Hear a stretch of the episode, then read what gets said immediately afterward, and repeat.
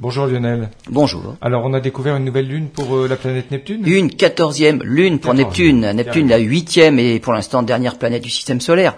Lorsque Voyager 2 est passé près de Neptune en 1989, on avait découvert des petites lunes, et notamment Protée, un satellite avec un diamètre d'un peu plus de 400 km.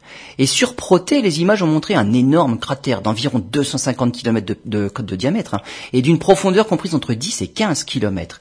Sur des images de 2004, on a découvert en 2013 finalement un autre petit satellite qui vient d'obtenir son nom officiel en 2019, Hippocampe. Ce tout petit satellite, le nouveau, le 14e, de seulement 34 km de diamètre, a longtemps posé un problème pour les astronomes. Il ne devrait pas se trouver aussi près de Protée. Il n'en est éloigné que de 12 000 km.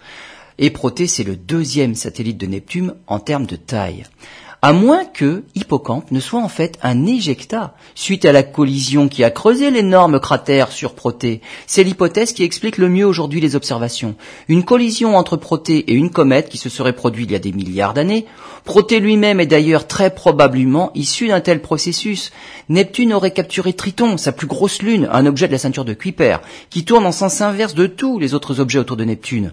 Et dans ce jeu de quilles autour de Neptune, il y aurait eu un certain nombre de collisions entre les lunes déjà présente, et la petite lune hippocampe serait alors une lune de troisième génération.